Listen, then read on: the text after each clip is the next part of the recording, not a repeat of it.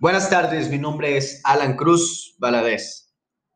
Pertenezco al grupo E72 y actualmente curso la materia de administración de ventas. hoy voy a responder un cuestionario que me pidieron los especialistas Juan Antonio Garza Barquera y el experto Horacio Fernández. La primera pregunta es, ¿cuáles son los principales puntos a considerar para realizar un manual de ventas de capacitación? Muy bien, un manual de ventas es un documento interno que nos ayudará a orientar a nuestro equipo comercial. Número uno que debe tener es un plan de bienvenida y una presentación de la empresa. El manual de ventas podemos incluir información que pueda hacer que los nuevos vendedores que se están incorporando a la empresa realmente agradezcan, ya que con este manual se van a guiar para tener un apoyo, el cual nos sirve para el siguiente punto. Se puede tener un organigrama del departamento comercial. A través del manual se pueden presentar los responsables del equipo y el personal que sirve en el apoyo comercial. En cada área se especifican cómo se actúa y qué limitaciones geográficas son las que tienen. También se pueden incluir los catálogos de los productos y servicios. Estos son todas las especificaciones, características, puntos fuertes e incluyendo los precios. En sí, es para que el vendedor pueda relacionarse de mejor manera y se especialice con un producto. Argumentario de ventas. Este se puede construir a través de la experiencia de los vendedores, de la empresa, ya que en él pueden ir recogiendo las objeciones que pueden poner los clientes para la compra de los productos y servicios y así tener una forma más óptima de rebatir cada una de estas objeciones. Por último, los formularios de venta. Es un seguimiento de una actividad comercial y la documentación administrativa. Muy bien, estos ejemplos, por ejemplo, de la documentación o plantillas, eh, sirve para realizar una actividad comercial. Entonces, al cumplir una venta, es decir, se hace un formulario de ventas, se recogen los datos del cliente y se informa del seguimiento de la actividad comercial. Todo esto es una actividad dentro de la administración que se debe de conocer. Muy bien, la siguiente pregunta sería, ¿por qué es, por qué crees que es importante la redacción, ortografía y el diseño del mensaje para capacitar a las personas? Bueno, primero que nada, la redacción es parte importante a la hora de tratar con un cliente, ya que dependerá de la imagen que se genere de tu empresa. Así que si la venta se hace o no, siempre va a dejar una imagen tu redacción. La ortografía, pues obviamente que es algo necesario, ya que los, los signos de puntuación, así como todos los acentos, se deben de llevar ya que da una mejor manera de expresar el mensaje. Si vamos a diseñar un mensaje a través de un medio digital, debemos de saber que las tecnologías no son aliados, así que los autocorrectores no siempre brindan las soluciones adecuadas, así que atente siempre a un diccionario. Siguiente pregunta sería, ¿por qué es importante la gestión basada en indicadores y qué es un balance score, cuál es su aplicación en la gestión. Bueno, para poder tener una gestión a través de las de los indicadores, pues se necesita saber que los KPI son una parte que establece métricas y a base de un monitoreo se pueden tomar decisiones. Bueno, entonces, ¿cuál, hay varios tipos de KPIs, los cuales nos pueden indicar nuestro, nuestra evaluación, también la eficiencia, eh, entre otros puntos. Ya en específico, un Balance Scorecard es aquel que, que nos va a dar una visión de lo que es nuestra estrategia, pero primero que nada nos reformula lo que es un análisis interno y externo de todo lo que es la empresa. También nos reformula lo que es la misión y visión de los valores. También nos puede reformular lo que son las competencias críticas. a qué, a qué forma vamos a desarrollar nuestra misión y visión y después vamos a lo que es una parte estratégica. El Balance Score es un cuadro de mando integral que sirve para la planificación y dirección. Permite enlazar estrategias y objetivos con indicadores y metas para realizar esto implementando varias, varias estrategias. Muy bien, existe un mapa estratégico el cual nos va a decir cuáles son nuestras perspectivas y cuáles son las líneas estratégicas. Por ejemplo, en las perspectivas tenemos una financiera o valor, tenemos al cliente, tenemos los procesos y la infraestructura y el aprendizaje.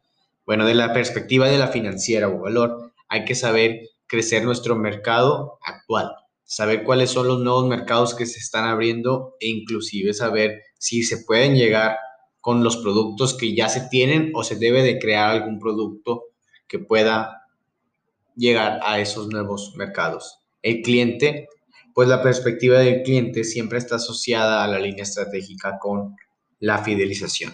Si nosotros implementamos una estrategia para que nuestro cliente se quede con nosotros, entonces vamos a tratar de que en lugar de que se lleve un producto, se lleve mejor una experiencia en cuanto al consumo de, del producto o servicio.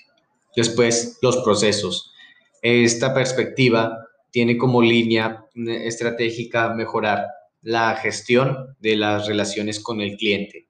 O sea, tú por dónde vas a comunicar tanto los mensajes como sus próximas promociones e inclusive cómo vas a tratarlos cuando ellos mismos tengan alguna situación difícil.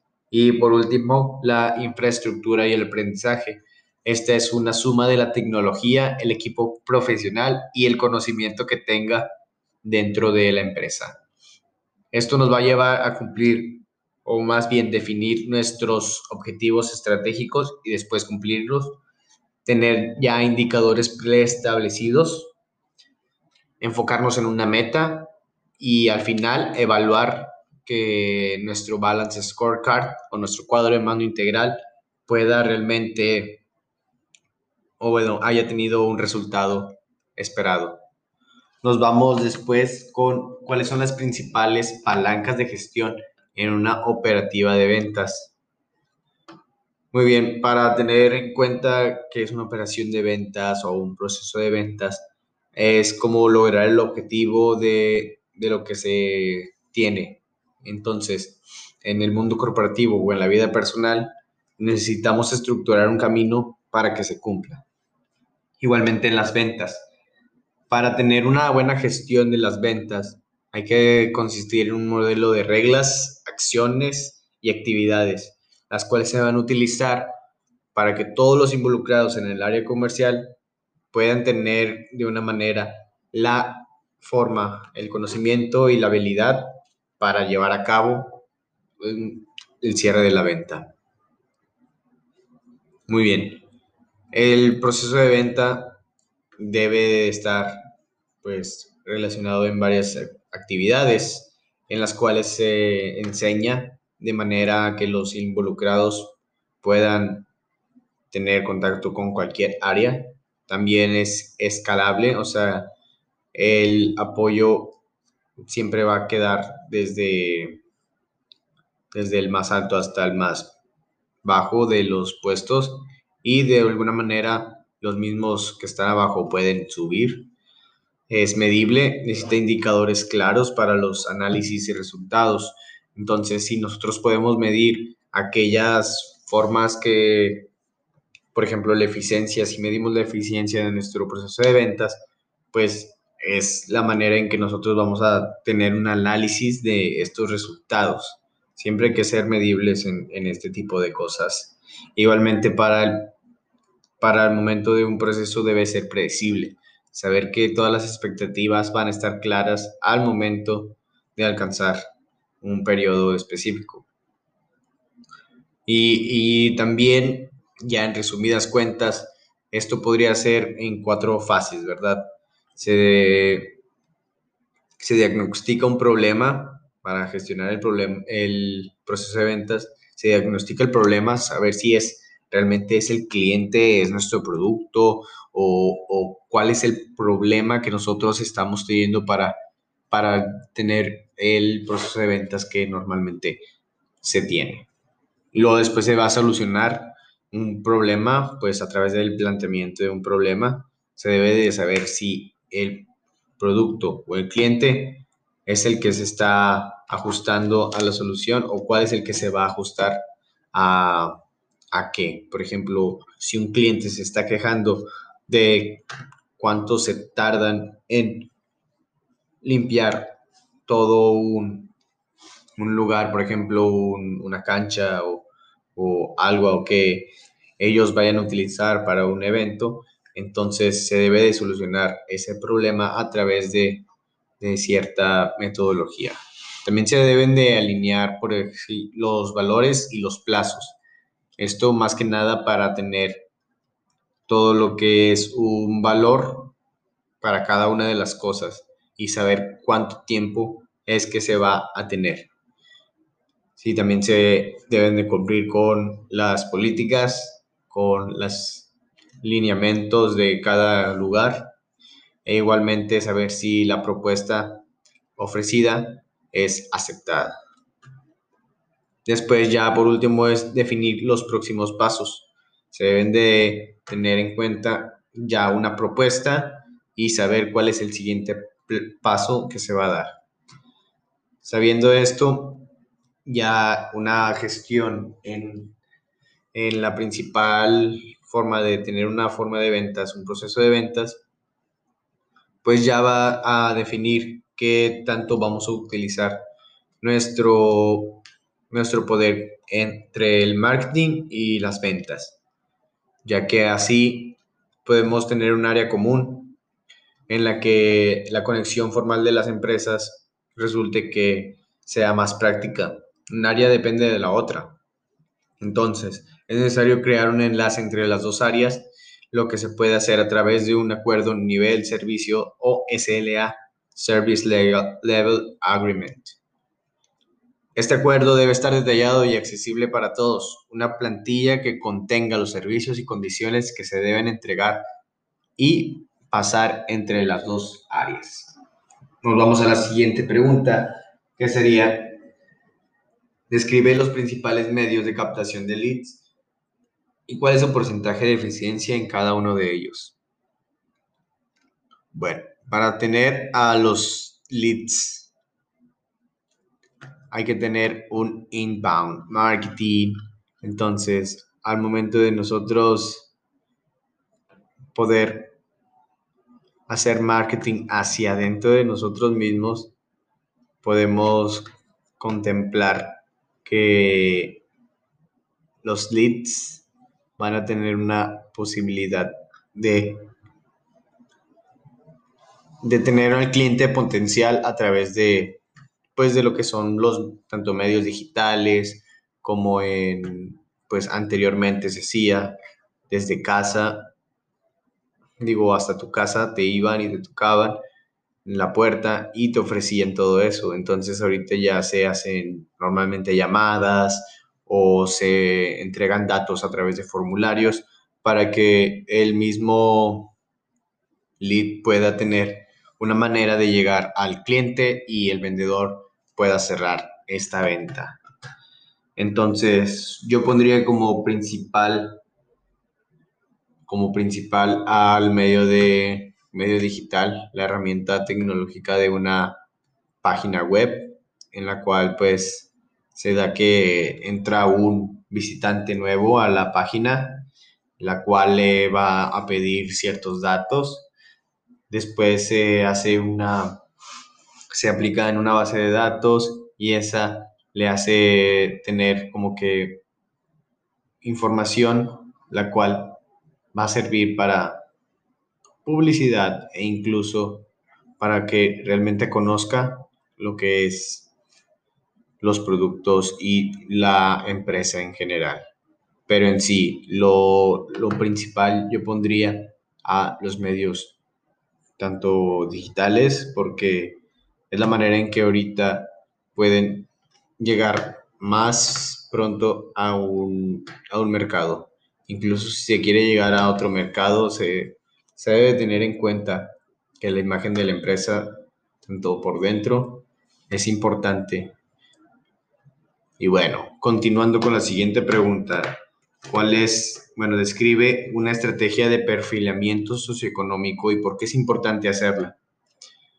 Bueno, el perfilamiento socioeconómico se debe considerar para desarrollar esta estrategia tu estrategia de ventas. Los cambios económicos y sociales representan un factor importante en la industria del marketing.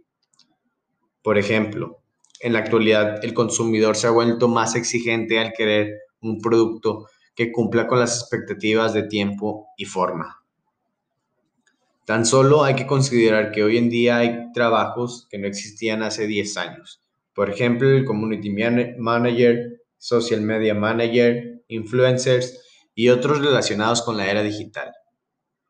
Entonces, se puede tomar en cuenta que personas que entran en estas tendencias socioeconómicas, pues van a tener ciertas formas para pensar.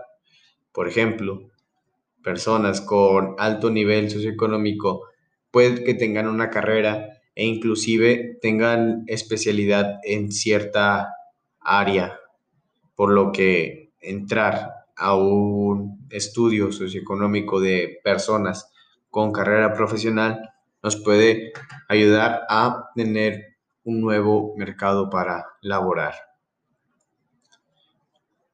Hay algo que afecta mucho a, los, cambios socioeconómicos y esto es porque la captación constante de los trabajadores en habilidades como la informática, matemáticas, arquitectura, ingeniería y gran dominio de otras habilidades técnicas de carácter social y colaborativas han hecho que la resolución industrial realmente tenga una forma para que el marketing se pueda llevar a cabo.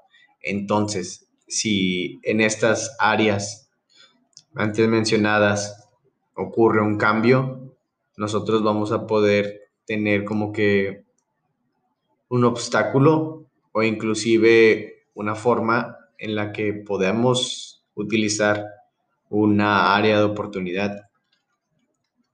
Después nos vamos con la siguiente pregunta que es, ¿cuáles son los puntos importantes a considerar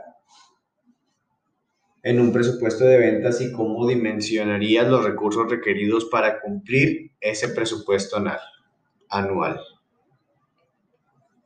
Muy bien. Se describen los puntos importantes. En este caso, el presupuesto es lo que nos va a, a saber, nos va a decir si podemos sacar el producto, si podemos realmente venderlo y controlarlo, o simplemente nos va a ayudar a saber si hay que hacer algún tipo de campaña. Entonces, ¿por qué es importante el presupuesto de ventas? Imaginemos que queremos hacer una campaña. Entonces, ¿cómo vamos a, hacer esa campaña? ¿Qué, recursos vamos a utilizar? ¿Vamos a utilizar algún tipo de medio para de difusión? Igualmente, si se puede contar con este tipo de presupuesto para otro proyecto, entonces saber si los recursos van a estar disponibles para cuando se quieran hacer los, la campaña, cuando quieran empezar la campaña. Inclusive, si queremos hacer algún tipo de importación y exportación, se debe, se debe considerar el presupuesto anual, tanto como los cambios que se tienen en la economía.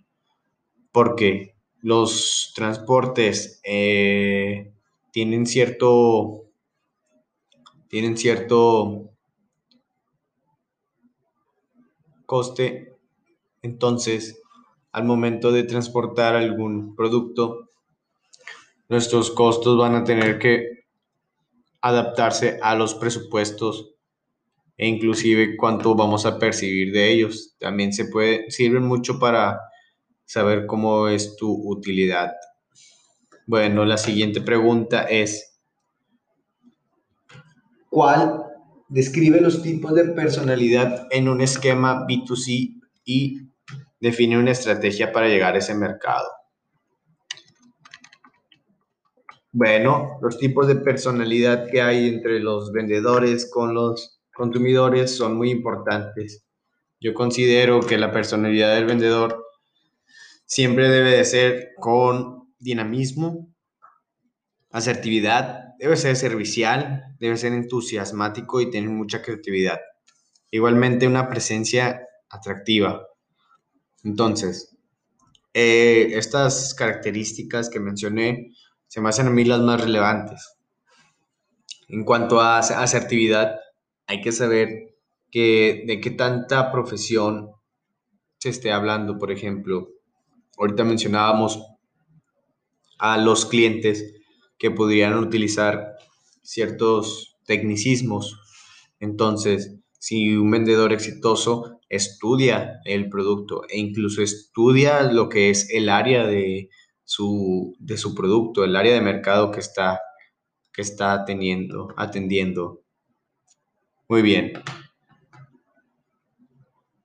Una estrategia para llegar a un mercado B2C, pues sería especializarnos en el tema que se esté, que se esté llegando a, a vender, ¿verdad? Por ejemplo, en medicamentos con, con algún tipo de preservativo, ¿verdad?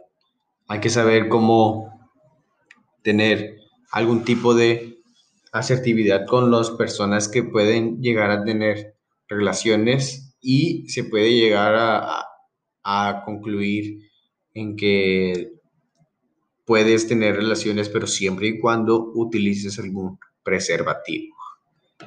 Y por último, tenemos que describir el método AIDA. Este es un concepto de un acrónimo formado por las palabras o los términos anglosajones atención, interés, deseo y acción por así decirlo, al momento de que una persona, perdón, un cliente llega a la tienda, traspasa la puerta, a partir de ahí empieza este método.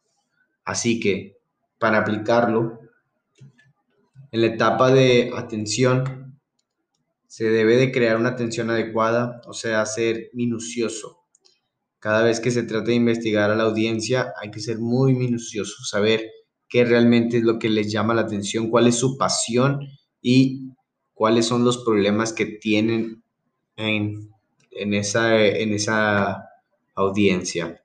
Después nos vamos con el interés, cómo vamos a, a ellos a atraerlos, qué realmente les interesa. Entonces, para esto, el mensaje publicitario o el marketing va a tener éxito en mantener a los leads comprometidos. Hay que darles una razón a estos, a estos consumidores. Hay que darles una razón para que se interesen en nuestro producto. Entonces el consumidor siente que el producto no tiene significado para él y si no lo encuentra lo suficiente cautivador, nunca llegará a la etapa de compra. Ya después de que le interesa, de que ya investigó, Ahora sí se va a empezar por un deseo. Este deseo es donde muestran los prospectos exactamente cómo son las ofertas para resolver los problemas.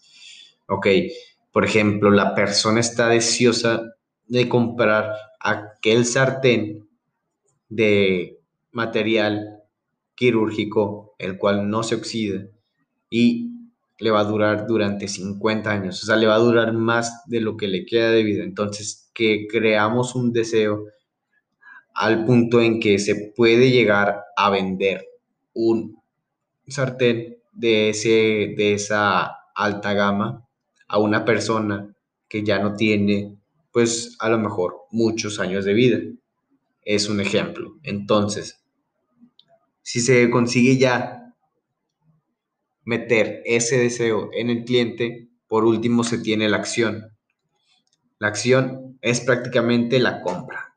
Es la etapa donde se va a comprar y se va a probar, donde se va a tener realmente lo que se ofreció y donde se va a demostrar cómo es que hay que cerrar una venta.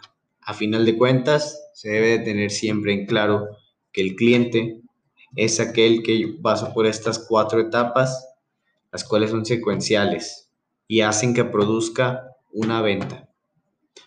Eso sería todo. Mi nombre es Alan Cruz. Pertenezco al grupo ST2, E732 y por mi parte sería todo. Espero que tenga un buen día. Gracias.